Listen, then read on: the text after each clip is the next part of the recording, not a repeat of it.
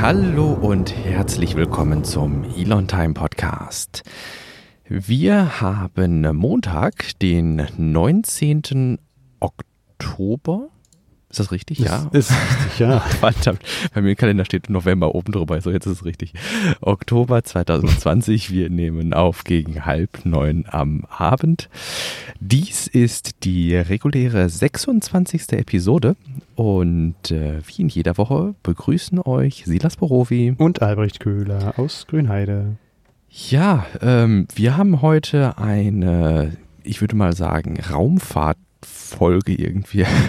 Also wir wollen natürlich auch unserer, unserer ähm, Chronistenpflicht in gewisser Weise gerecht werden und äh, haben auch deshalb so zwei, drei kleinere äh, Tesla-News und sowas mit reingebracht. Aber äh, ansonsten so den großen Block, ähm, das ist in diesem, ja, bei diesem Mal irgendwie so raumfahrtlastig, ne? Ja. Ähm, ich wollte aber bevor wir uns aufs Pad stürzen, mal mit so ein paar kurzen Hausmitteilungen oder mit einer kurzen Hausmitteilung an sich irgendwie starten. Und zwar wollte ich auch an dieser Stelle noch einmal, ich habe es bei Twitter schon mal anklingen lassen, ähm, wollte ich nochmal ganz herzlich Danke sagen für die Bewertungen, die wir inzwischen bei iTunes dargelassen bekommen haben. Es sind äh, zehn wunderbare Bewertungen und ähm, vielen lieben Dank für die Zuhörerinnen und Zuhörer, die sich die Mühe gemacht haben, dort ja der Sichtbarkeit des Podcasts eine ja ihren, ihren Beitrag dazu zu leisten. Äh, auf Twitter habe ich gerade mal geguckt, sind wir jetzt, glaube ich, 90 ähm, Followerinnen und Follower ähm, unterwegs und pro Folge, um das vielleicht auch mal, das finde ich bei Podcasts auch eigentlich mal ganz spannend, das äh, hört man aber meistens nie, dass darüber gesprochen wird. Äh, wir haben so pro Folge mindestens 200 Abrufe und das finde ich schon, finde ich schon solide. Da bin ich sehr mit zufrieden und ich freue mich, dass äh, doch bei so vielen Menschen äh, unser ähm, ja, wöchentlicher äh, Gedankenerguss äh, zu, ähm, ja, zu gespitzten Ohren führt. Hast du gerade die Kurve gekriegt, ja. Gut. So, dann ähm, was passt denn jetzt als erstes äh, am besten rein? Ich würde, ich würde sagen, aufgrund dessen, weil wir ja letztes Mal über die Kollision gesprochen haben ah, ja, äh, und da noch gar nicht klar war, was da nun passiert, können wir da ja nochmal ganz kurz drauf ansprechen. Sehr gerne. Äh, äh, wir hatten ja zwei Objekte oder es gab zwei Objekte, die ziemlich nah aneinander gekommen sind. Ich weiß gar nicht, war das gestern? Ja. Vorgestern. Der 16. war es, glaube ich, sogar. Oh, also Oder? doch ein bisschen länger schon, ja, drei, vor drei Tagen. Ich gucke gerade nochmal rein wann der Tweet rausgehauen wurde, am 16. richtig. Um, ja. Da hatte Leo Labs ja schon äh, vor, also letzte Woche darauf hingewiesen, dass es da mhm. zwei ähm, Objekte gibt, die da ziemlich dicht aneinander kommen und haben das ganz genau beobachtet und haben dann äh, am 16. Entwarnung gegeben, dass es doch nicht zu dieser Kollision gekommen zu sein scheint. Genau, Weil was halt keine, keine, nicht viele Kleinstpartikel gesehen wurden. genau. Genau, also was, was ich am, bei, uns am Frühstückstisch nochmal gemerkt habe, was äh, vielleicht nochmal da zur Klarstellung, ich weiß nicht, ob wir es so explizit erwähnt hatten, es waren beides defekte Raum, nicht Raumfahrzeuge, aber äh, ne, so Objekte. Mhm. Das war ein defekter Satellit und eine zweite Raketenstufe irgendwie. Also normalerweise, wenn Satelliten so nah berechnet aufeinander laufen irgendwie, dann äh, wird auch schon mal eine Korrektur eingeführt mit den ähm, Onboard-Triebwerken. Aber wenn die Raumfahrzeuge defekt sind, dann ähm, geht das natürlich nicht. Und äh, ja, wir sind ist, glaube ich, eine gute Sache, wenn die Kollision ausbleibt irgendwie und dann. Kein, kein Kessler-Phänomen. Kein Kessler, genau. Jo, dann äh, würde ich sagen, bevor wir irgendwie hier, ähm, also wir haben einen größeren Block, deshalb müssen wir uns vielleicht mal ein bisschen hin und her springen. Ich wollte gerade sagen, wir können erst Raumfahrt fertig machen, bevor wir nach SpaceX springen, aber ich würde sagen, wir, wir können nochmal ansprechen, äh, dass NASA ja Nokia engagiert hat, äh, mhm. ein LTE-Netz auf dem Mond auch aufzubauen. Mhm. Und das hatte mich da gleich daran erinnert, ähm, als ich deinen Tweet las, ohne den Artikel gelesen zu haben, dass es damals ja schon mit äh, Part-Time Scientists, die sich damals noch Part-Time Scientists nannten, mhm. ähm, die Ambitionen gab, auf dem Mond auch ein LTE-Netz aufzubauen. Und die hatten ja damals mit ihrem Alina Lander ähm, auch Vodafone im, als Sponsoren ja. ergattern können können und hatten dann auf ihrem Alina Lander ein großes Logo von Vodafone auch drauf, weil sie halt das Ziel hatten, äh, mit Vodafone zusammen auch auf dem Mond das Netz aufzubauen. Ja. Ähm, jetzt ist das, äh, ist ja, sind Part-Time Scientists äh, gekauft worden, weil sie finanzielle Probleme hatten. Und jetzt weiß ich gar nicht, inwiefern die da dieses, dieses Ziel noch weiter verfolgen. Aber NASA scheint sich dem jetzt auch angenommen zu haben und hat Nokia mit im Boot als Partner. Und ich glaube, für 15 Millionen geben die da tatsächlich für aus, um da Wissenschaft zu betreiben. Ja, es ist ja nicht nur Wissenschaft, es ist ja tatsächlich auch so, das habe ich jetzt noch drumherum recherchiert, ähm, als ich das gelesen hatte, dass ja die aktuelle Space Communication Plattform ähm, relativ divers ist. Also, dass ja jeder auch in gewisser Weise sein eigenes Süppchen kocht und wenn es Standards gibt, mhm. dann sind die steinalt. Mhm. Und ähm, da ist, sage ich, LTE eine gute, äh, eine gute Modernisierung. Und was ich auch zwischendurch gelesen hatte, wo dann Kommentare ähm, aufkamen, zu fragen, ja, warum, wenn wir jetzt anfangen, da was aufzubauen, warum rollen wir dann nicht direkt 5G aus, auf dem Mond aus? Mhm. Ähm, da fand ich eigentlich ganz spannend, ähm, dass man natürlich auch hier einen wirtschaftlichen Blick drauf haben muss und LTE-Hardware, jetzt wo eben die neueste Generation, sag ich mal, mit 5G aufwartet äh, an Netzhardware, ist die LTE-Hardware schon so weit gediegen, dass die sehr, sehr günstig ist. Mhm. Das heißt, hier kann man, denke ich, auch weltraumfähige Basisstationen äh, dann durchaus zu einem günstigeren Preis erstellen, als wenn man noch diese 5G Overhead mit oben drauf bringt. Mhm. Und zudem hat man da halt auch ganz gut Erfahrung, denke ich, ne? ja. in der Vergangenheit sammeln können Richtig, und weiß, genau. äh, wie man mit Problemen dann auch umgehen genau. kann oder die sich schnell lösen kann, ohne da irgendwie ewig dran rumzudoktern. Genau, das ist Punkt 2 und Punkt 3 mhm. ist einfach das äh, LTE. Gut, das ist im im freien Raum jetzt nicht so dramatisch wie äh, bei uns auf der Erde, aber LTE hat natürlich auch eine wesentlich größere Reichweite ähm, ob der benutzten Frequenzen äh, als jetzt 5G zum Beispiel. Hm.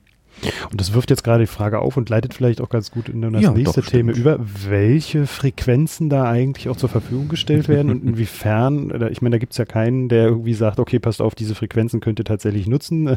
Ja. Das muss ja irgendwie auch vertraglich geregelt sein eigentlich. Und, Richtig. Äh, da wüsste ich jetzt überhaupt nicht, wie, auf welcher Basis das zumindest äh, laufen müsste. Ob das überhaupt noch auserkoren werden muss mhm. oder ausgeklügelt werden muss oder mhm. ob es das tatsächlich auch schon was gibt, wo man sich dann daran festhalten kann.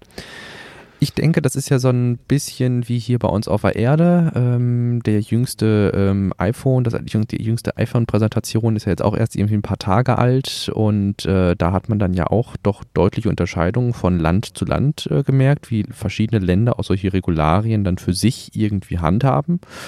Und äh, wo es dann in den USA zum Beispiel 5G ähm, mit Millimeter, äh, also Millimeter Wave gibt, also sehr äh, ja, oh Gott, wie, wie nennt man das? Ähm,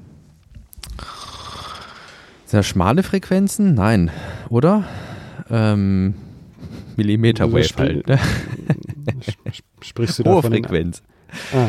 Äh, also sehr hohe Frequenzen einfach. Ähm, und je höher die Frequenz, desto schlechter ist die Durchdringung durch Gemäuer und sowas wie auch immer. In Deutschland ist zum Beispiel Millimeter Wave überhaupt noch nicht verkauft an Vodafone und äh, O2 und Telekom. Insofern gibt es diese Millimeter Wave-Funktion, also alle iPhones, die äh, jetzt dann ab nächsten Monat irgendwie bei uns hier in Deutschland verkauft werden, haben diese Funktion noch überhaupt nicht.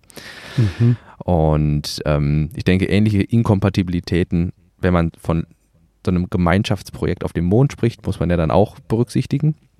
Und äh, im Grunde war das Stichwort, das hattest du ja gerade geliefert, äh, man kann darüber ja verträg, vertraglich übereinkommen, indem man Standards findet und sich abspricht in der ähm, ja, Scientific Community, beziehungsweise, was ist es, die, wer spricht sich da ab? Die, Administ die Space Administrations der Länder, oder? Mhm. Mhm. Genau. Ja, das ist wär, ging mir auch gerade durch den Kopf. Ich habe mich damit schon mal beschäftigt, aber bin das ja auch nicht komplett durchdrungen. Das wäre vielleicht mal wirklich auch so ein längeres Projekt, wo man dann mal erklärt, welche äh, juristischen mhm. ähm, Regelwerke oder welche ja. Regelwerke da eigentlich bestehen und mhm. worauf man sich dann auch beziehen kann, ne? Weil das wirkt doch zumindest für so einen Außenstehenden auch immer sehr uh, undurchsichtig und ja, nicht klar definiert. Mhm. Ja, man kennt halt NASA, ESA, JAXA. Was haben wir? Äh, Ros, Roskosmos? Roskosmos, ne? ne letzten, ja, genau. Und letzten Endes ist das halt, läuft das auch über die UNO-Ebene teilweise. Ja, ja. Äh, da gibt es ja wirklich UNO-Verträge. Und ich kann mich erinnern, wir hatten damals den Herrn Baumann, äh, das ist ein Jurist, der sich sehr viel mit Raumverträgen und so auskennt, äh, aus, aus äh, ich weiß gar nicht, wo der her ist, Frankfurt am Main, glaube ich. Und der hat auch mit der ESA viel zusammengearbeitet oder arbeitet nach wie vor mit dem zusammen. Und da hätte man vielleicht mal die Möglichkeit, mit dem zu sprechen. Aber das können wir mal später besprechen. Aber im Grunde sind wir doch hier bei unserem, ja, ich würde jetzt mal sagen, unserem großen Blog, wo wir während der Pre-Show schon ins, ja, in, in, ja, während der Pre-Show schon in Ausschweife gekommen sind im Grunde. Und zwar eben diese Übereinkunft von Ländern auf Basis des Weltraumvertrags. Ich habe mir das hier gerade mal aufgemacht und tatsächlich ist der Weltraumvertrag eine Erklärung der Vereinten Nationen, also wie du gerade sagtest, die United Nations, ähm, vom 13. Dezember 1963 zu den Rechtsgrundsätzen hinsichtlich der mhm. Tätigkeiten im Weltraum. das ist ja schon mal eine gute Basis. Allerdings kann man sich vorstellen, ich finde sogar gut vorstellen, dass wenn dieser Dezember letztlich auf eine Urfassung von 1963 zurückgeht und dann hier und da vielleicht nochmal ein bisschen nachgebessert wurde, ähm, nicht unbedingt up-to-date ist. Mhm. Und man durchaus das Bedürfnis verspüren könnte, da nachzubessern. Ja, also meinem Verständnis nach gab es da auch Nachbesserungen und Nachbesserungsversuche. Ich will im Grunde auf die Artemis so. Accords hinaus, weil mhm. die ja im ah. Grunde so ein Appendix zum Weltraumvertrag sind. Mhm. Das ist ja nochmal eine Vereinbarung zwischen diesen ganzen We Raumfahrtorganisationen, die quasi den Weltraumvertrag eigentlich so als Grundregelwerk voraussetzen und darauf aufbauen. Also da wird ja jetzt nicht bei Adam und Eva angefangen, hm. mhm. sondern ähm, hier geht es ja wirklich um Rechtsfragen, um, ja, sind es Rechtsfragen, um, ja, doch Übereinkünfte, Übereinkünfte zwischen den teilnehmenden Ländern, die sich an Artemis äh, beteiligen. Mhm. Warum haben wir die Artemis Accords äh, bei uns im Pad und warum haben wir so einen, ja, für möglicherweise für Ausstehende jetzt so wunderbar ungelenken Weg dahin gefunden in der heutigen Folge. Ähm, uns hat in der letzten Folge eben äh, oder in der letzten Woche äh, eben ein Artikel aus äh, der äh, Golem äh, beschäftigt, wo es um äh, dem Titel nach Mondverträge mit bitterem Beigeschmack geht.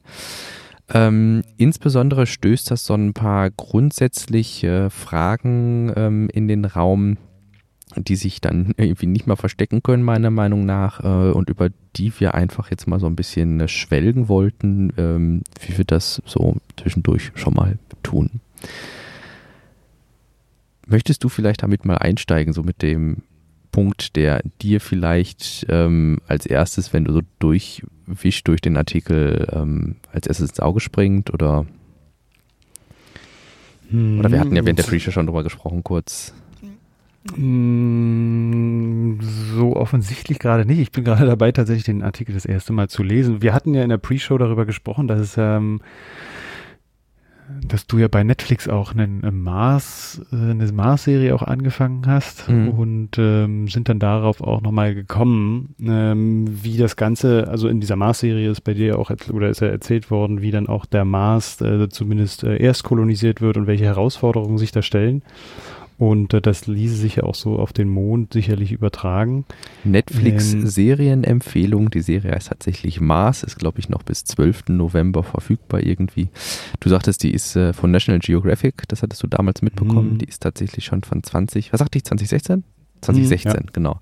Also schon ein paar Tage älter und bezieht sich eben, also ne, bezieht so die Mars Society, so äh, Statements und Interviews der Mars Society aus 2016 und auch äh, SpaceX-Interviews aus 2016 und Forscher-Interviews aus 2016 und eben eine Zukunftsperspektive gegen 2030 ähm, ein Genau, und im Grunde, ähm, wie du sagst, ich denke einiges davon, insbesondere der zweite Teil, wie ist das eigentlich mit Rohstoffen auf anderen Himmelskörpern und dürfen die geschürft werden? Und wenn eine Nation auf einem anderen Himmelskörper ankommt, wem gehört der Himmelskörper dann? Mhm. Und ähm, solche Fragen werden da, finde ich, sehr geschickt aufgeworfen. Und als ich dann den Artikel gelesen hatte, dachte ich, ah, na sowas. da habe ich mich doch jetzt in der Serie mit beschäftigen dürfen irgendwie. Und äh, Frank Wunderlich Pfeiffer, ähm, der Autor des ähm, Artikels, legt letztlich äh, zugrunde, dass ja der Weltraumvertrag letztlich vorsieht, dass ein Staat oder eine, ähm, ja doch ein, ein Staat oder ein Land einen Himmelskörper nicht in Besitz nehmen darf. Also auch wenn jetzt jemand zum Mars fliegt und da seine Flagge draufsteckt oder auch beim Mond, ne, also das, nur weil die Amerikaner die ihre Flagge an die Landezone gesteckt haben, heißt das ja nicht, dass die Amerikaner jetzt irgendeinen Anspruch auf dieses äh, Stück Land haben. Und ähm, die Frage ist jetzt, natürlich kann ich in einem Vertrag regeln, dass ein Land keinen Anspruch auf das Land hat, nur weil es da seine Fahne reinsteckt. Aber was mache ich, wenn jetzt ein Land, was einen unbestreitbar großen Vorsprung in äh, der, äh, in, in, in, wie nennt man es, ähm, Weltraumtransport hat. Mhm. Ja, also, also im, ne, vom Mond zu, und wieder zurück irgendwie. Ne? Also angenommen das Artemis-Programm, also die USA schaffen es mit dem Artemis-Programm eben diese Route zu etablieren, ne? zum Mond und zurück und dann auch im Mondorbit mit diesem Lunar Gateway und so.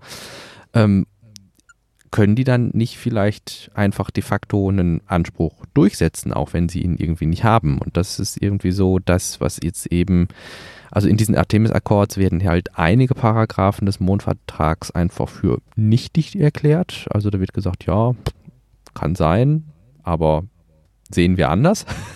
Hm. Und ähm, ja, hier, also die Befürchtung ist halt, dass äh, gerade mit der äh, Space Force, die ja dann auch äh, von den USA dort stationiert werden sollen, äh, so etwas wie eine de facto ähm, in ja, Besitznahme dann auch drohen könnte. Ja.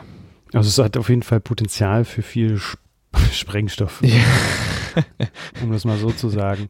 Ja. ja am liebsten wäre es mir so, wenn ich so ganz grundsätzlich an diesen Gedanken rangehe, wem soll dann dieser Teil des Mondes gehören, dann würde mhm. ich immer irgendwie sagen, das ist äh, ähm, gehört der Menschheit sozusagen. Tja. Ich würde das gar nicht groß in äh, Länder irgendwie aufteilen, sondern es ist eigentlich eine Errungenschaft der Menschheit, dass man dort zum Mond gekommen ist.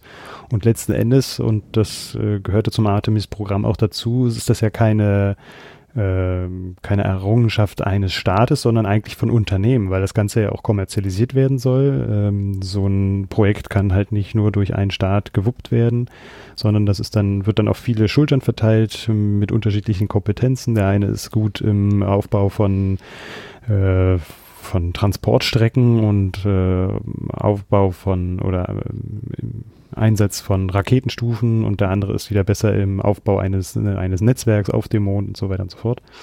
Und äh, somit ist das eigentliche, wenn man da international Unternehmen dran teilhaben lässt, dann eher auch eine Errungenschaft ja, der Menschen. Ja. Aber gut, man hat sich da ja jetzt auf was anderes geeinigt. Ja, ja vor allem, ich äh, bin gerade mal kurz dabei zu schauen. Ach ja, guck mal, nee, ähm, ich wollte nämlich gerade mal gucken, ja, äh, von wegen ähm, Errungenschaft der Menschheit natürlich, ähm, aber zum Beispiel, wenn der Weltraumvertrag jetzt geschlossen wurde von den Vereinten Nationen, ähm, dann hatte ich gedacht, gibt es vielleicht da eine große Anzahl oder eine größere Anzahl von mhm. Staaten, die eben überhaupt nicht den Vereinten Nationen äh, angehören und somit überhaupt kein ja. Mitspracherecht haben. Ja. Aber äh, ich habe jetzt gerade mal nachgeguckt, es ist tatsächlich ähm, der größte Teil der ähm, Staaten der Erde ist Teil der United Nations. Und ähm, das einzige, die einzige größere Lücke, die ich jetzt hier erkennen kann, ist die Westsahara. Und ähm, da weiß ich tatsächlich überhaupt nicht, ob das irgendwie ein Staat mit äh, Regierung ist oder sowas. Mhm. Oder ob das wird von Marokko beansprucht. Okay. Aber Marokko ist zum Beispiel dabei. Ähm, insofern, ja doch, dann deckt sich das ja vielleicht doch in gewisser Weise. Aber was machst du halt zum Beispiel? Ne? Also, angenommen, wir würden jetzt fe feststellen, auf dem Mond gibt es äh, in einem, also rein hypothetisch, ne? also auf der Rückseite vom Mond gibt es einen Eisberg. Ne? Und ähm, jetzt haben die Chinesen da ihren, ihren, ihren Rover irgendwie äh, hingeschickt und haben jetzt festgestellt, huch, da ist Eis, ähm, das behalten wir jetzt einfach mal für uns, weil wir diese Information vielleicht nicht teilen wollen und dann landen wir da und im Sinne der Menschheit fangen wir jetzt an, dieses Wasser zu, für uns zu verwenden oder sowas. Ähm, ich weiß halt nicht, wo fängt quasi sowas wie ähm, die Errungenschaft der Menschheit an und wo hört dann sowas wie ein vielleicht auch ein Profitstreben, was daraus resultieren mhm. könnte, auf. Ne? Also mhm. und, und wo verläuft diese so, Grenze irgendwie? Und gerade China hat ja halt auch einen gewissen Nationalstolz, wie alle anderen Nationen auch. Ja, wir sind ja keine, ja. keine, keine eigene, also eine ganze Nation auf dem Erd, Planeten, sondern wir sind immer noch geteilt in unterschiedliche Areale. Von daher ist das dann auch schwer. Ja. Aber es wäre, zumindest war das so mein, meine Idealvorstellung. Ja, dann, klar, so auf jeden ne? Fall, natürlich. Na, also um, ähm, One Small Step for a Man and Giant Leap for Mankind, natürlich. Mhm. Äh, for Mankind wäre das natürlich eine tolle Sache, wenn wir irgendwie ähm, alle Nationen irgendwie dann ein Parlament auf dem Mond vertreten hätten oder sowas. Ne? Also mhm. wenn man wenn man so sieht. Aber ich finde es halt echt schwierig irgendwie, äh, wie du sagst, einerseits so diese, also wir kommen halt nicht ohne diese kommerziellen Partner aus. Mhm. weil es könnte ja zum Beispiel auch denkbar sein, dass die Finanzierung von so einer dauerhaften Präsenz auf dem Mond unglaublich teuer wird und dann stellt sich aber raus, da haben wir irgendwas, was wir schürfen können und das würde dazu kommen, dass, weiß ich nicht, dieses und jenes Unternehmen in Kooperation mit diesem und jenem anderen Unternehmen irgendwie 150 Astronauten für eine dauerhafte Präsenz, weiß ich nicht, die, die sind dann immer ein halbes Jahr da und rotieren irgendwie durch oder sowas, für den Mond vorsieht und entsprechend auch, weiß ich nicht, ähm, Anlagen mitbringt zur Wassergewinnung, zur Sauerstoffgewinnung, tralala. Mhm. Na, also dass man sich auch, dass man auch einfach Vorteile davon hätte, wenn sich da auch kommerzielle Partner dauerhaft einnisten. Ne? Und ähm, ich glaube, so weit sind wir vertraglich halt auch einfach irgendwie nicht. Also, ne, wir haben halt diese Artemis Accords jetzt irgendwie, die jetzt relativ, ich würde auch mal sagen, fast kurzfristig, also die ersten Landungen für Artemis sind ja für 2024 schon geplant.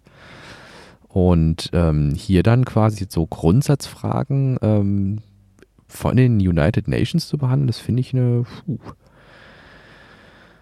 mhm. starker Block.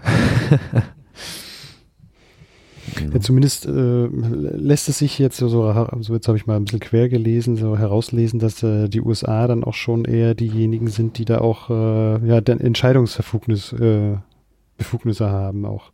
Ja, klar. Aha. Also wenn, wenn ich an, natürlich, wenn, wenn ich an jetzt an die Mond, kommenden Mondlandungen denke, ne, die jetzt mit Artemis geplant sind oder was auch immer, dann ähm, ist das, dann sind das größtenteils, ich weiß gar nicht, wir haben Blue Origin, die beteiligt sind, wir haben Dynetics, die beteiligt sind, äh, wir mhm. haben Bo ja, Boeing in Teilen, äh, die haben zumindest keine Länder gekriegt, wir haben SpaceX, also alles amerikanische Unternehmen, die letztlich dieses Projekt wuppen und dann Schirmherr des Ganzen die NASA. Also mhm. No? Also man kann ja hier nochmal nachlesen. Ähm, anders als vielleicht zu vermuten wäre, wird es kein Organ, keinen Rat und kein Parlament geben, das für die Implementierung ja. der Regeln zuständig ist. Ja. Ne? Genau. Also da die Artemis-Accords durchweg mit den USA geschlossen werden, bedeutet das auch, dass es keine von den USA unabhängige Instanz geben wird, die im Fall von Unstimmigkeiten von den Unterzeichnerstaaten angerufen werden könnte. Ja. Genau. Ne, und im Grunde, weiß ich nicht, was ich an dem Artikel so spannend finde, ist dass halt weniger irgendwie jetzt in, also es wird natürlich auch auf die Artemis Accords äh, eingegangen, aber halt auch auf so Grundsatzfragen wie, was sind jetzt denn auf der zweiten Seite zum Beispiel, der Abbau von Rohstoffen sollte im Mondvertrag von äh, 79, den die USA nicht unterschrieben haben, hm. nur erlaubt sein, äh, wenn er der, gemeinsam, der gesamten Menschheit dient. Das war das, was du gerade sagtest, auch Menschen in weniger entwickelten Staaten. Aber wenn ich eben sowas habe wie, und das hatten wir ja in der Vergangenheit auch häufiger schon, dass man Abkommen unterzeichnet und später wieder austritt oder sowas, ne? Oder die irgendwie eine Frist haben, wo die erneuert werden müssen und dann werden die nicht erneuert oder sowas. Das, das ist halt irgendwie schon, hat schon Schmeckle, ne? Also mhm. ich freue mich natürlich auf, AT, auf die äh, Artemis-Geschichte und ich war da auch immer, bis ich den, bis ich mir mal so die Zeit genommen habe, äh, jetzt ähm, diese Artemis Accords ähm, zum Anlass zu nehmen, mal genauer hinzuschauen. Irgendwie war ich auch vorbehaltlos irgendwie dafür, dass, äh, dass äh, ja die nächsten dass der nächste Push zum Mond von den USA ausgeht irgendwie. Aber wenn man sich dann mal so ein bisschen mit beschäftigt irgendwie, dann, dann ist das doch irgendwie ein bisschen schade und ähm, man weiß halt nicht, was dann am Ende draus wird irgendwie. Ne? Hm. No. Ja, und inwiefern die sich dann auch mal öffnen würden. Ja? Also ja. die dann auch nicht nur amerikanische Unternehmen zulassen würden. Das, ja. Oder, oder ist die Europäische Union zieht dann irgendwie nach und äh, setzt ihr eigenes Programm auf. Wobei die ja immer auch sehr darauf erpicht sind, das im Rahmen der, der UN auch ähm, ja. umzusetzen. Ja. ja. das ist halt auch so der Unterschied. Ne? Also wenn du da tatsächlich äh, jetzt, also so wie ich das wahrgenommen habe, ist äh, unser lieber Donald irgendwie auch super interessiert daran, äh, wieder Vorreiter äh, in einem Bereich werden zu können mhm. äh, wo die gesamte Welt hinterher hängt irgendwie. Und ähm, ich würde ihn jetzt nicht unbedingt als ähm, regulierende politische Instanz wahrnehmen, die sagt, hey, ja, aber das können wir nicht machen. Mhm. ja, ist letzten Endes, ja, letzten Endes spricht er da, glaube ich, auch einen ganz interessanten Fakt an, dass es halt auch für ihn, also für Donald Trump selber, auch eine, zu einer ganz guten Zeit kommt und er da sicherlich auch ähm, darauf hingearbeitet hat, dass das noch mhm. vor, also vielleicht auch im Wahlkampf diese Artemis Records auch noch, noch mal verabschiedet werden, ähm, weil das ihm dann vielleicht in die Hände spielt. Ja. Ich meine, das ist letzten Endes schon auch ein Prestige-Projekt, ja. So wie in der Vergangenheit ja, ja. auch oft größere Raumfahrtprogramme mhm. Prestige äh, war für die jeweiligen ähm, Präsidenten. Ähm, ja, und dazu geführt haben, dass ähm, die Zustimmung auch steigt. Das muss ich auch sagen, ich, ich geize ja, wenn es um äh, Politik geht und gerade um reprä repräsentative Demokratien, die regelmäßig gewählt werden in Intervallen gewählt werden, dann geize ich persönlich nie mit der Kritik, dass die meisten Politiker wahrscheinlich versuchen werden, irgendwie ihre, Legislat also ihre Legislaturperiode gut zu gestalten. Na, also man denkt von heute bis in vier Jahren. Hm. Na, also im deutschen äh, System jetzt beispielsweise. Und äh, in den USA, das also äh, Raumfahrt ist durchaus ein Langzeitprojekt und da muss man vielleicht dann auch sagen, gut, ähm, das, das kostet auch einiges an Überwindung, denke ich, Politiker solch, so ein Langzeitprojekt dann auch am Leben zu halten irgendwie. Also das, hm. das schon, ähm, jetzt so mal, ne, von, von, von der Personalie Trump irgendwie abgesehen. Ähm, aber ähm, grundsätzlich ist halt auch Raumfahrt immer politikabhängig und hier ist halt so, hier kochen, also hier habe ich das Gefühl, dass die Möglichkeit durchaus besteht, dass die USA irgendwie hier so ihr eigenes Süppchen kochen, äh, keinem drumherum irgendwie groß Rechenschaft äh, schuldig sind und ähm, insofern sich auch wenig, äh, was ist das deutsche Wort für accountable? Ähm, ähm, ich weiß, weiß, was du meinst. Ähm, zuständig. Zuständig ja, zuständig, aber auch, ähm, dass man sich darauf berufen kann. Weißt du, ich hm. meine? Hm. Ähm, also verantwortlich. Ja, genau. Rechenschaftspflichtig. Ja, rechenschaftspflichtig, genau. Ja, das, also, das lese ich gerade nach, muss ich ehrlicherweise sagen. so ist das manchmal. So kennen wir ja häufiger mit den englischen ja. Genau, also sie sind niemandem Rechenschaft äh, schuldig irgendwie. Ne? Also sie, mhm. sie, können das halt so machen und wenn sie dann sagen, gut, wir unterzeichnen hier nur die Paragraphen 1 bis 5a und danach erst wieder ab C, weil uns Paragraph B irgendwie nicht gefällt, ähm, dann ja, dann, dann, dann ist das irgendwie bisher so äh, durchgegangen. Dann gibt's unter, dann sind die Unterzeichnerstaaten sich einigen und die, die halt nicht unterzeichnen, sind halt auch nicht unbedingt ähm, dann verpflichtet, das einzuhalten. Ne? Und mhm. ähm, ja, das so grad, äh, my take.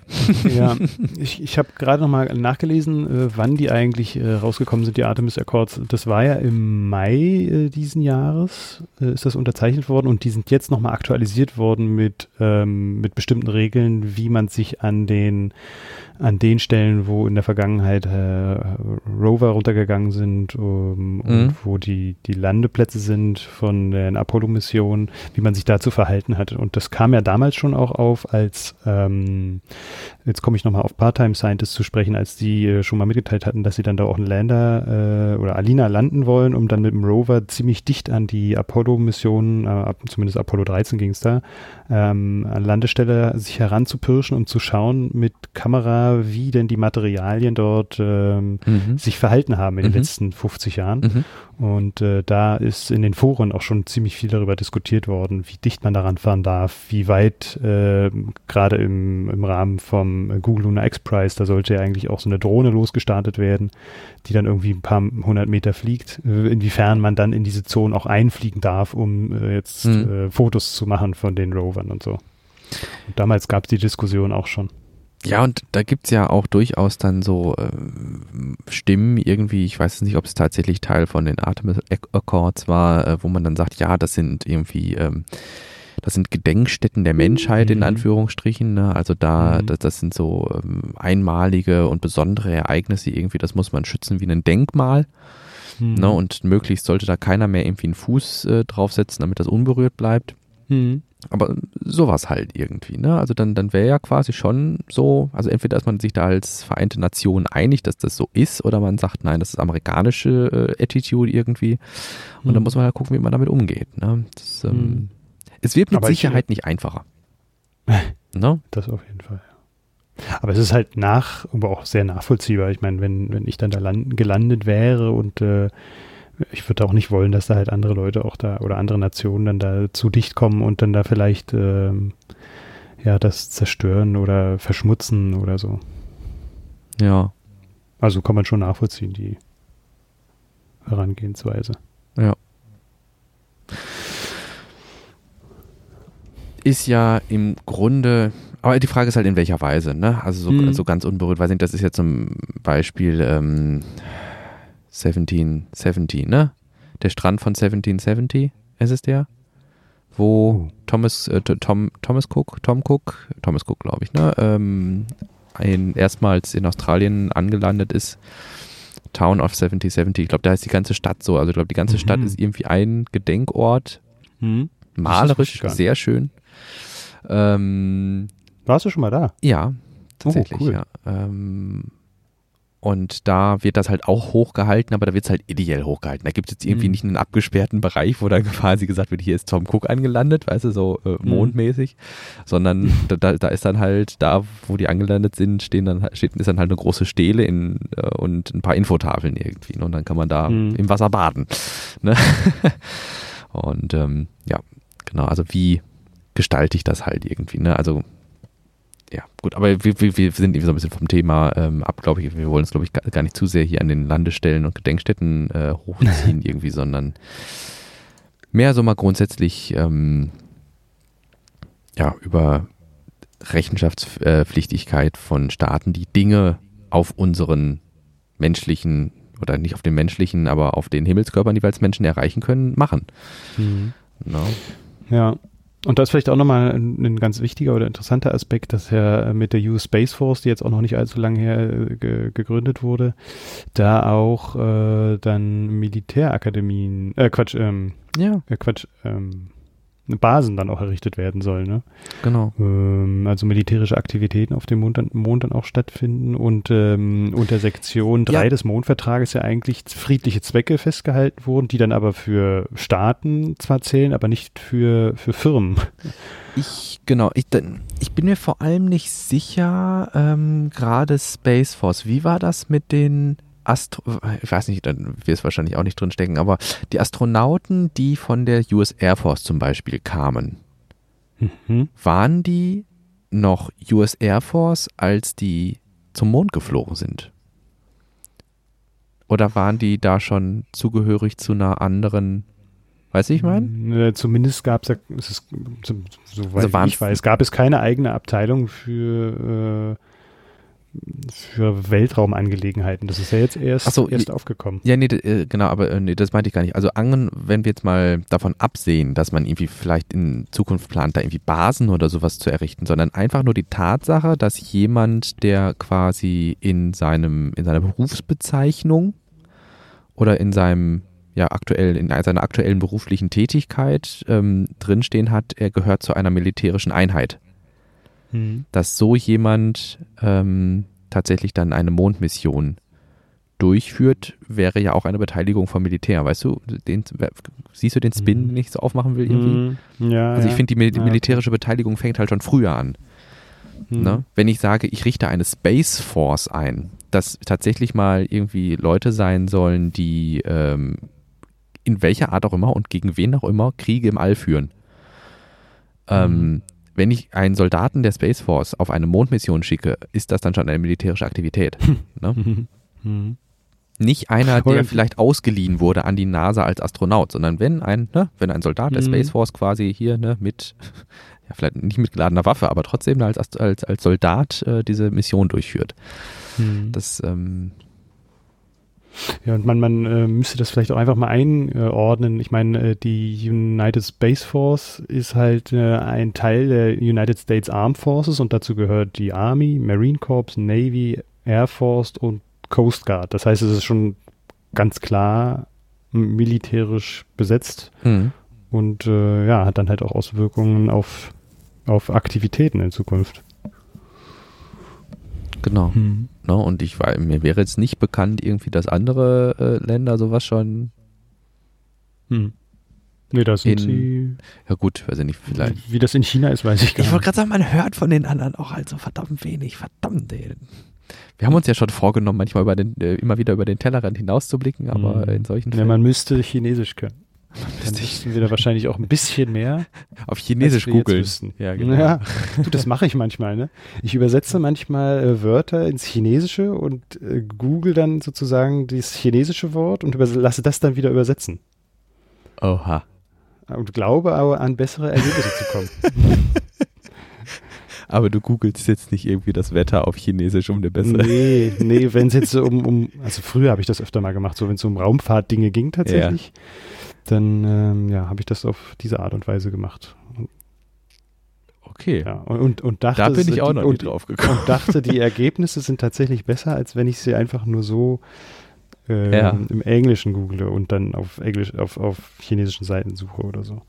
Ja, gut, da bin ich, also ich bin überzeugt davon, dass man auf einfach andere Ergebnisse bekommt. Ne? Also wenn ich was äh, für, weiß ich nicht, meine Forschung an der Uni oder sowas ähm, auf Deutsch suche, da werde ich auf wenig Ergebnisse stoßen. Wenn ich hingegen auf mhm. Englisch äh, suche, ja, dann, äh, ich denke, der Effekt wird ein ähnlicher sein. Ne? Also wenn du, klar, wenn wir jetzt was wissen wollen zum chinesischen Militär, dann werden wir die besten Infos irgendwie kriegen, wenn wir dann auf Chinesisch googeln. Aber ich, ich, ich, ich wäre auf diese Idee überhaupt nicht gekommen. Aber cooler Move, ja. ähm, ich gucke gerade mal hier kurz rüber. Wir sind jetzt bei etwas über 30 Minuten, 37 Minuten. Ähm, wollen wir dem Thema noch mehr Zeit widmen oder gehen wir weiter? Na, ich würde weitergehen. Ja, ich denke auch. Auch, also äh, ich habe halt auch gemerkt, ich komme da recht schnell an meine Grenzen, was das Juristische anbelangt. Und ja. äh, man müsste sich da vorher vielleicht auch noch mal ein bisschen mehr auch mit dem Juristischen auseinandersetzen, welche Rahmen das tatsächlich bietet oder aktuell auch gibt und äh, wie das dann auch einzuordnen ist. Ne? Ja, gut, aber da würde ich gerne noch den Punkt machen, irgendwie, also wir wollten uns ja jetzt nicht mit dem, mit der Diskrepanz äh, von ja. Artemis Accords und ja. äh, Vereinten United Nations Weltraumvertrag äh, und, unterhalten irgendwie. Da, darum mhm. ging es uns ja tatsächlich gar nicht, sondern also mir persönlich, ich denke, so hat man das während der Pre-Show rausgearbeitet, uns ging es ja eher darum, so Impulse äh, mitzunehmen aus diesem ähm, Artikel ähm, aus mhm. der Golem, wie gesagt, den ich einfach sehr interessant zu lesen fand. Und ich hatte am Ende, als ich diesen Artikel gelesen hatte, so ein hm, also ich kam ins Grübeln mhm. irgendwie. Ne? Also ich, ich, mhm. stellte so ein paar Sachen, die ich eigentlich für mich so für gesetzt ähm,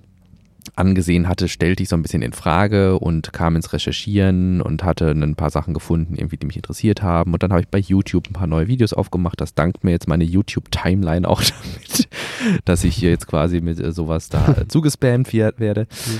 Ähm, dann wirst du jetzt Profi. Nächste Woche kannst du dann äh, noch ein bisschen mehr darüber sinnieren. Halleluja. Ja, nee, aber dass man halt einfach mal so darüber in Schwelgen kommt, irgendwie, was, mhm. was ist jetzt überhaupt damit gemeint. Und ne, dann ähm, war natürlich der größte Verstärker sowieso diese Serie, die ich da angefangen auf Netflix. Also die kann ich jedem ans Herz legen, der sich so ein bisschen für äh, hier die, die Mars Society und das Projekt, was äh, damit verbunden ist, interessiert. Besiedlung ja, das des Mars. Das werde ich mir auf jeden Fall auch noch versuchen reinzuziehen. Aber du meintest ja, es ja. wird dann auch demnächst von Netflix runtergenommen. Ne? Und ich hatte dir eben schon erzählt, ähm, damals war es ja möglich, äh, bei National Geographic das auch über Hulu zu gucken. Und ich mhm. konnte irgendwie eine Folge zumindest bei Hulu gucken, bis ich dann rausgeschmissen wurde. Ähm, und das muss ich dann irgendwie versuchen, nochmal nachzuholen. Ich hatte es ehrlicherweise äh, auch gar nicht mehr so auf dem Schirm. Mhm. Aber fand zumindest auch die erste Folge sehr ähm, spannend und auch gut gemacht. Also die haben ja gut Geld, glaube ich, in die Hand genommen. Ja, ja, ja, doch, auf jeden Fall. Also die war gut produziert, äh, einigen Stoß in der zweiten Staffel, so ein bisschen diese, ähm, da wird nochmal diese Umweltdimension aufgemacht. Das finde ich eigentlich mhm. ganz cool. Also dass tatsächlich gesagt wird, dass wir ja tatsächlich seit der in Industrialisierung so ein bisschen, ja, dass wir hier wirklich auf diesem Planet hausen. also äh, und alles quasi äh, dem Erdboden gleich machen, was die wunderbare Natur uns hier bereitgestellt äh, hat an Rohstoffen. Mhm. Und ähm, das missfällt einigen. Ich, seit ich als Nachhaltigkeitsapostel irgendwie äh, fand das gar nicht so verkehrt. Es ist wie es ist. Der Wahrheit muss man sich stellen. Mhm. Ähm, und die Frage ist, äh, können wir uns das zum Beispiel auf dem Mars äh, auch leisten, das zu tun? Ne? Mhm. können wir da direkt weitermachen? Ja, oder können wir mit dem Wissen, was wir jetzt in den nächsten Jahren ja, genau. äh, noch schöpfen, auch dort dann auch gleich so handhaben und gleich. Genau. Äh, können wir es gleich besser machen, so. vielleicht. Genau. Ja. Genau. Ja, oder verhunzen wir den nächsten Planeten unseres Sonnensystems. Mhm. Gut, mein Lieber. Dann machen wir, einen, machen wir einen Switch zu SpaceX rüber. Zu SpaceX, genau. Huch, auf einmal bewegt sich die Überschrift. Ähm, das warst du. Ja. Ähm, wir hatten. Ah, Moment, wir hatten, als wir das oh, hatten wir in der letzten Folge den erfolgreichen Start von Starlink L12 zu vermelden? Ach, du stellst Fragen. Auf jeden Fall haben wir jetzt den äh, erfolgreichen Start von äh, L13 zu ver vermelden. Total egal, genau. Ja, es sind auf jeden Fall 60 mehr Satelliten jetzt da oben ja. angekommen und es sah, ich muss sagen, die Perspektive, aus der man das jetzt sehen konnte diesmal, der, die aus, das Aussetzen der Satelliten war irgendwie nochmal äh, noch geiler als beim letzten Mal. Ja, jedes Mal ein bisschen besser irgendwie, ne? Ja. Ja, also das sah auf jeden Fall noch interessanter aus. Ja, also die haben, ähm, jetzt hat man wirklich richtig schön auch wieder diese äh, Bracket äh, gesehen, also diese, diese, Metall, diese große Metallklammer, die alle Satelliten, alle 60 Satelliten aufeinander zusammenhält und wie die sich dann löst und alle Satelliten so in, äh, die, in ihren Orbit hineingleiten. Ähm, mhm. Ich habe äh, im, so um diesen Start herum auf Twitter nochmal einige, so also bin ich so nochmal so auf, ähm, nicht Stimmfang, auf, auf ähm, Kommentarfang? Ja, auf Kommentarfang gegangen, genau. Und ähm, Elon hat auch nochmal bekräftigt, äh, dass äh, SpaceX äh, laufend mit der wissenschaftlichen Community in Kontakt steht, um den Einfluss der Satelliten auf hiesige Radio- und optische Observatorien so gering wie möglich zu halten. Und ähm, auch die Observatorien äh, bzw. die wissenschaftlichen Kreise, die sich äh, da auf Twitter dann noch entsprechend vernetzen, ähm, scheinen mir einen eher positiv gestimmten als einen total frustrierten Eindruck zu machen. Ähm, ja, wir haben jetzt inzwischen fast 700 damit, mit diesem L13-Start, ich glaube knapp hm. 700 äh, Satelliten hm. im Orbit. Und ich meine, jetzt, wo ich gerade drüber rede, hatten wir auch in der letzten Woche drüber gesprochen, weil wir hatten doch auch hier mit dem, äh, mit dem Ho-Stamm, die, hm. jetzt, die jetzt Internet hatten. Ne? Ja, genau. genau. Darüber hatten wir gesprochen. Ja. Und äh, ja, insofern ist also, es Vielleicht sagen wir nochmal ganz kurz für diejenigen, die es letzte Woche nicht gehört haben. Der Ho-Stamm ist halt ein Indianerstamm in den Staaten, der äh, jetzt per Starlink auch gutes Internet hat und sich nicht rumärgern muss, dass äh, sie jetzt äh, dadurch, dass sie tief irgendwo wo oder da irgendwo da wohnen, wo sie eigentlich kein äh, Internet bekommen, ja. Äh, da, da übelst langsam nur rumsurfen müssen. Nein, sie können jetzt auch recht fix unterwegs sein. Genau. Und das freut sie auch teilhaben zu von 0 auf 100. Äh, sie hatten das irgendwie in der Digitalisierung, hatten, hattest du, glaube ich, vorgelesen beim letzten Mal, das kam denen so ein bisschen digitalisierungstechnisch vor, als würden sie flussaufwärts paddeln müssen oder sowas, ne? ja, genau, richtig. Und ähm, ja, jetzt von kein Internet auf äh, volle, also nicht auf volle Luzi, aber ne, es wird ja immer schneller, das muss man sich ja vor Augen führen. Das ist ja nicht nur einfach nur lahmes Satelliteninternet, sondern Starlink äh, mit Latenzen um äh, letzte Tests legen nahe 20 Millisekunden. 20. Mhm. Und 100 äh, Mbit Downstream und 40 äh, Mbit Upstream, also durchaus. Das ist so das, was ich hier mitten in der Stadt äh, an Leitung kriegen kann. Mhm. Damit haben sie jetzt quasi dann äh, den Indianerstamm erst angebunden. Und das ähm, hat uns ja beim letzten Mal schon ins Schwelgen über die Chancen ähm, gebracht, die Starlink ja durchaus auch bieten kann. Für übermorgen es ist übermorgen, hatte ich gerade gesagt. Ne? Ich gucke jetzt nochmal hier auf die Webseite von The Everyday Astronaut, Tim Dodd. Äh, einmal 21. Oktober, ja, übermorgen. Genau, für übermorgen ist der nächste Start schon geplant. Das heißt, wir haben dann in diesem Monat drei Starlink-Starts gesehen. Mhm. Das ist schon krass. wir hatten, äh, hatten wir auch gerade während der Pre-Show schon drüber gesprochen, dass wir mit der Nomenklatur ja eigentlich immer durch die, durcheinander kommen, aber mhm. vielleicht ist es jedes Mal. Ja. jedes Mal müssen wir nachgucken. Ja, ja. Aber wir müssen ja uns da vielleicht mal eine Eselsbrücke bauen. Einfach, äh, einfach Missionsnummer plus eins ist die Flugnummer. Das kann ja jetzt eigentlich auch nicht so schwer sein. ja, aber die Frage ist ja, wann hat welcher Flug jetzt stattgefunden? Ja. Also das, während der Space Shuttle Flüge oder wenn so eine wenn so eine Dragon-Versorgungskapsel zur ISS gegangen ist oder sowas, dann war das halt so, weiß ich nicht, einmal im Quartal oder zweimal im Ach so, Jahr. Das meinst du, ja. Ne, und da konnte man sich, dann konnte man sich wirklich eine Eselsbrücke bauen. Ne? Also konnte mhm. sagen, 2020 minus 7, das muss irgendwo 13, ah, dann war es wahrscheinlich der 13. Start oder so. aber äh, ne, aber so, sowas können wir ja gar nicht machen, irgendwie so ja. einen Start. Ey. Nee, da hast du recht. Da. Ich dachte, du, du spielst jetzt auf die Missions mit der Flugnummer an. Ach Gott, nee. Nee, okay. Aber das das, ja da sitzen wir auch oft davor und denken, Mann, verdammte Axt, wie war das jetzt nochmal? Ja, das ist ja. Aber also, das, das ist dann banal. Vielleicht müssen wir es ja vielleicht unsere, für unsere Zuhörerinnen und Zuhörer nochmal kurz einordnen. Was ist denn jetzt so das große Problem mit diesen Flugnummern bei Starlink? Es gibt immer zwei und die eine ist kleiner, immer einen kleiner als die anderen. Also wir haben jetzt bei Starlink L13 ist die 14. Starlink-Mission. Ähm, das hat einfach damit zu tun, dass Starlink ja auch schon mal äh, Batches, also diese Stapel ne, von 60 äh, Satelliten, die bezeichnet man jetzt, oder auch wenn das Podcast haben wir die immer mal wieder als Batch äh, bezeichnet.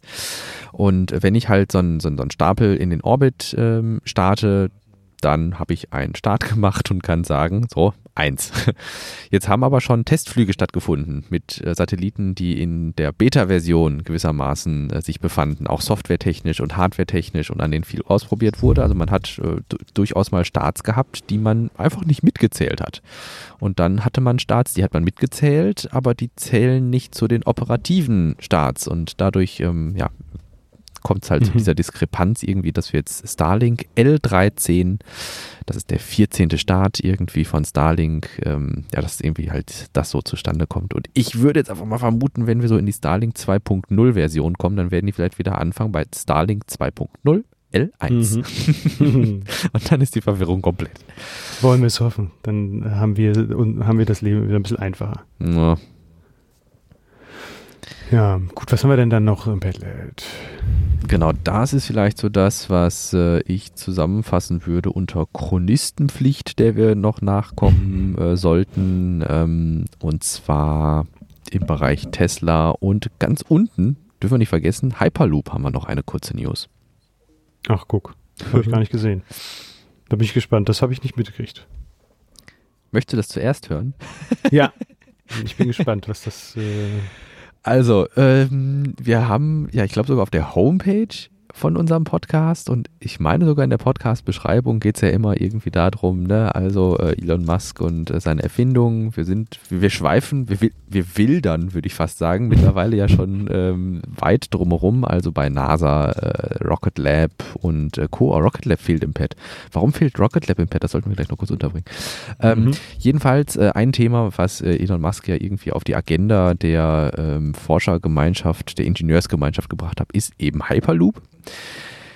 Allerdings habe ich so meine Zweifel, wann wir die ersten Hyperloops in Vollausbau, in, in funktionierend und in öffentlichkeitszugänglich sehen, ähm, weil ich ja, das Hyperloop-Konzept irgendwie zwischendurch mal für so ein bisschen tot geglaubt gehalten habe und nach wie vor nicht sicher bin, ob sich das durchsetzt. Mhm.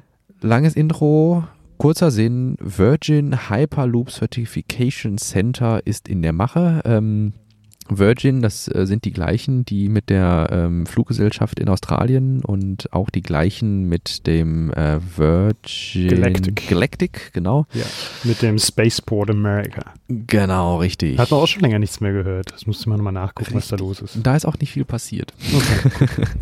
Also die sind wie Blue Origin äh, eher so ein bisschen Closed Doors im Gegensatz zu SpaceX. Ähm, aber Virgin hat jetzt auch eine Ausgründung Virgin Hyperloop. Das ist jetzt neben Virgin Galactic quasi die nächste ähm, Ausbau oder die nächste äh, Ausgründung von Virgin. Und äh, die haben jetzt äh, Pläne vorgestellt für ein Hyperloop Certification Center. Das heißt, äh, das soll so ein bisschen, so wie das aussieht, sein wie die äh, Transrapid-Teststrecke, die wir hier im Emsland stehen, stehen haben, wo man Mhm. dann mal so dieses Hyperloop-Konzept zur Serienreife entwickelt. Ja, es sind bisher nur Pläne. Wir dürfen gespannt Mhm. sein, was draus wird. Und damit möchte ich diese News auch schließen. Okay. Ich, ich wollte jetzt nochmal nachfragen, was, Ja. was steht da bei euch im Emsland? Die Transrapid- Transrapid-Strecke und die wird auch von äh, Wurde. wer, ach so. Also als damals äh, Siemens das Transrapid-Konzept entwickelt hatte, ähm, das ist vielleicht so dann, ne, also die, die, so der Gang äh, Elon Musk und seine Forschungsgruppen Mhm. und jetzt Hyperloop irgendwie, äh, wurde dann angefangen im Emsland eine, ähm, ja tatsächlich auch eine Certification Center, also eine Teststrecke zu bauen. Das war ein Rundkurs, wo man den Transrapid äh, ausgiebig testen konnte und die Vor- und Nachteile und Durability und Personenbeförderungskapazität, bla bla. Alles Ah, in ähm, echt Maßstäben, also alles in 1 zu 1 Maßstäben äh, testen Mhm. konnte und so. äh, das wurde dann irgendwann eingestellt. Das ähm, ist, glaube ich, umzingelt oder steht in militärischem ähm, Gelände. Ah, okay. Da ist Gab es da nicht auch mal einen Unfall oder irgendwie so? Ja. da- Irgendwas war doch mal. Übungsgelände. Ja, ja, ja, genau. Transrapid war Unfall. Äh, was war, was aber auch war, ähm, abgesehen von dem Unfall, da waren jetzt auch diese, diese Torffeuer. Äh, ich weiß nicht, ob du da im letzten Jahr das mitbekommen hast. Mhm. Da war, hat ja irgendein äh, Intellenzbolzen, da fanden irgendwie Schießübungen auf einem Ach, äh, da, stark vertorften ja. Gebiet Ja, ja. statt und dann stand ja das ganze Gebiet da in Flammen. Ne? Stimmt, ich Das war da auch in der. Nähe. Genau, das ist, Ah, da, ja. das ist da alles eine Ecke, Emsland, äh, schön, schön. Mhm. Mein, mein Vater kommt daher irgendwie und ähm, dann waren wir da tatsächlich auch schon mal wandern. Das sieht schon ziemlich, das ist also ein, so ein, das ist so ein Lost, so ein Lost Place. Mhm. ne, weil da halt nichts mehr ist und dann ragen halt diese, diese, diese Stelen mit äh, der Teststrecke da in den Himmel. Das ist, äh, schon Krass. interessant, ja. Aber äh, verkommt das da jetzt alles? Jo. wenn Man, seitdem man da. Okay. Jo. Hat ja nichts gekostet, ne? Hat ja nichts gekostet, genau. Wo wir wieder bei Hyperloop werden. Ne? Also ich, bin ich mal gespannt, was aus diesen ganzen Konzepten irgendwie wird oder ob man da nur eine Menge Geld verbrennt und dann irgendwie feststellt, dass Beam doch viel besser ist, wenn das dann mal so ist. Gut, ähm, möchtest du dann weitermachen bei, äh, bei Tesla? Ja, wir haben da. Äh, ich, ich ordne die als eher kleinere Ja, äh. News ein. Also Preissenkung bei Model S und Model X. Äh, ich glaube um 3000 Euro. Habe ich das Ja. richtig im Kopf? Ja, so ungefähr genau. die Preisspanne. Ne? Und kommt man mit dem Model S da nicht sogar auch in die Förderfähigkeit rein? Da Ja, hatte ich irgendwas gelesen. wie, also vom Preis her schon, aber die große Krux bei der Förderfähigkeit ist ja eben diese BAFA-Liste. Also es gibt ja Mhm. eine, Ah, ja. es gibt eine Whitelist, also eine weiße Liste von Fahrzeugen, die förderfähig sind und da steht es Ja. halt jetzt noch nicht drauf. Okay, was muss man dafür tun, dass sie da heraufkommen? Das, das hatte ich noch irgendwie im Ko- Hinterkopf, dass es irgendein User auch mal gefragt hat. Ich würde jetzt einfach mal vermuten, dass du auf den Preis kommen musst und dich dann Mhm. quasi von der BAFA für diese Liste qualifizieren musst. Hm, Okay. Ne? Und ich denke, das könnte dann jetzt anstehen. Ja, Ne? das wird bestimmt passieren. Ansonsten das Model äh, S kostet jetzt äh, 90, äh, nee, äh, doch 96420, ne? Hm. Also 69.420 äh, Euro oder Dollar, besser gesagt. Nicht Euro, äh, Dollar äh, in Anspielung ähm, auf ja, Elons Lieblingszahlen, nämlich die 69 und die ähm, ja, 420, Hm. 420 und ähm, ja, da sieht man dann doch mal, was für ein äh, ähm, Einfluss ein äh, verspielter CEO auf sein Unternehmen haben, kann. ja. Ja. Und ähm, weißt du noch, unter wie viel tausend Euro man sein muss, um die BAFA-Förderung zu bekommen? Dann war das 60.000, ne? Kommt das, Hm, Habe ich das, ich hab ich das meine. richtig Schirm? Okay. Ja, und ansonsten haben wir noch ein Update vom Model 3, mh, ein Design-Update, ne? Ja, Design-Update und, und, Interior-Update, also Interior mhm. Design und äh, doch tatsächlich dann Design. Also Außendesign, Interior Design und eine Heatpump, also eine äh, Wärmetauscher. Mhm. Das sind so die okay. confirmten Änderungen irgendwie, also äh, viele. Also die, hm? die, die, Bilder, die ich gesehen habe, die sahen auf jeden Fall ganz, ganz fesch aus. Ja, ich glaube, einen großen Unterschied macht tatsächlich das äh, Chrome Delete, wie es die fesche Tesla-Community sagt. Mhm. äh, viele haben sich irgendwie daran gestört. Ähm, ich finde, das ist Tesla-typisch, aber meine Güte, viele haben sich daran gestört, dass die Zierleisten rund um die Fenster immer chrom waren und dass die Türgriffe nur in Chrom zu haben waren. Mhm. Ähm, das fanden einige nicht so cool. Die hätten das gerne in Matte Black oder einfach nur in mhm. Schwarz gehabt und haben sich das dann auch zuhauf folieren lassen, wirklich. Ähm, ah, okay. Aber es ist halt auch, es ist schon, das finde ich auch mal so interessant. Das ist jetzt noch nicht so lange her, dass das Model 3 oder Model S und Model X ja. auf den Markt gekommen sind. Und damals, äh, glaube ich schon, war das halt auch äh, doch auch äh, ein Design, was angesprochen ja. hat. Ne? Aber ja. wenn man die jetzt wirklich auf der Straße sieht, dann denkt man, hm, eigentlich wäre es schon geiler, wenn das ohne wäre. Ja. Wie sich dann auch dieses, äh, dieses Design für einen selber dann auf auch immer irgendwie ändert. Ne? Ja. Na, auf jeden Fall, insofern, Was? man kann jetzt halt dieses, mhm. dieses Chrome Delete ist jetzt, ich weiß nicht, ob es serienmäßig oder ob es eine Option ist. Das, mhm. so, so, tief stecke ich tatsächlich in Tesla nicht drin. Deshalb, deshalb eher so chronistmäßig, ne? Also mhm. Chrome Delete gibt es jetzt. Mhm. man kann jetzt schwarze Fensterrahmen und ähm, schwarze Türgriffe bekommen. Äh, die Mittelkonsole wurde ein bisschen äh, geupdatet. Die sieht jetzt äh, wesentlich konservativer aus als die alte. Ähm, die Felgen wurden mutmaßlich Rollwider, äh, nicht Rollwiderstands, Luftwiderstandsoptimiert. Mhm. Und die Reichweite konnte nochmal gesteigert werden, indem das Model 3 jetzt auch eine Wärme, einen Wärmetauscher, eine Wärmepumpe, eine Heatpump bekommen hat. Mhm. Genau. Okay so wie ich äh, das gerade gehört habe, sind wir auch schon so gut wie am Ende unseres Podcasts angekommen. Das ist richtig. Ähm, vielleicht noch kurz der Hinweis, dann ver vergesse ich es auch nicht, ähm, dass auch wieder ein Start von Rocket Lab geplant ist. Ne? Von wegen, wir wollen ah, auch mal so ein mhm. bisschen in fremden Gewässern äh, fischen. Mhm. Ähm, Rocket Lab plant am 21.10. um 23.14 Uhr deutscher Zeit einen Start. Äh, ein Livestream wird es wie bei Rocket Lab Lab typisch äh, auch wiedergeben. Und mit an Bord ist ein weiterer, ein weiteres Demosystem von Canon. Da ist ein Mini-Teleskop und eine hochauflösende Kamera in einem CubeSat von Canon verpackt. Und die wollen damit demonstrieren, wie gut man doch Nachtaufnahmen von der Erde machen kann. Jo. Hast du noch was auf dem Herzen? Nö, eigentlich nicht. Ich denke, wir sind durch, ne? Das ist ja gut. dann würden wir uns äh, nochmal. Wir würden uns wirklich riesig freuen, wenn ihr dieses Projekt als gehaltvollen Beitrag zur deutschsprachigen Deutsch. Was ist denn los mit mir? da lese ich es schon vor und verspreche mich. Meine Güte. Zur deutschsprachigen Technik Tesla und Space Community seht. Wenn dem so ist, schickt uns doch gern Feedback an post.elonheim.de, folgt dem Podcast auf Twitter oder lasst ein paar Sternchen bei iTunes da. Wie gesagt, schließt euch den Leuten an, die den Job gemacht haben. Sollte euch etwas nicht gefallen haben, freuen wir uns selbstverständlich auch über konstruktive Kritik. Meine Güte, da habe ich mir jetzt aber einen abgebrochen. Tut mir total ja. leid. Aber gut, ich hoffe, mir wird verziehen. Natürlich. Nächste Woche mache ich es besser, versprochen. Gut. Geißel dich noch, wenn du ins Bett gehst gleich. Ja, äh, ja, der Namens, na, mein Namensvetter Silas in Da Vinci Code hat das ja äh, ziemlich gut mhm. rausgehabt irgendwie, ne? Ja, habe ich erst gestern darüber gesprochen tatsächlich mit einer Kollegin. Über das, das Geißeln in dem Film Sakrileg. Genau. Gut, äh, dann darfst du dich jetzt mit einem Nachtdienst geißeln. Mhm. Meinem letzten.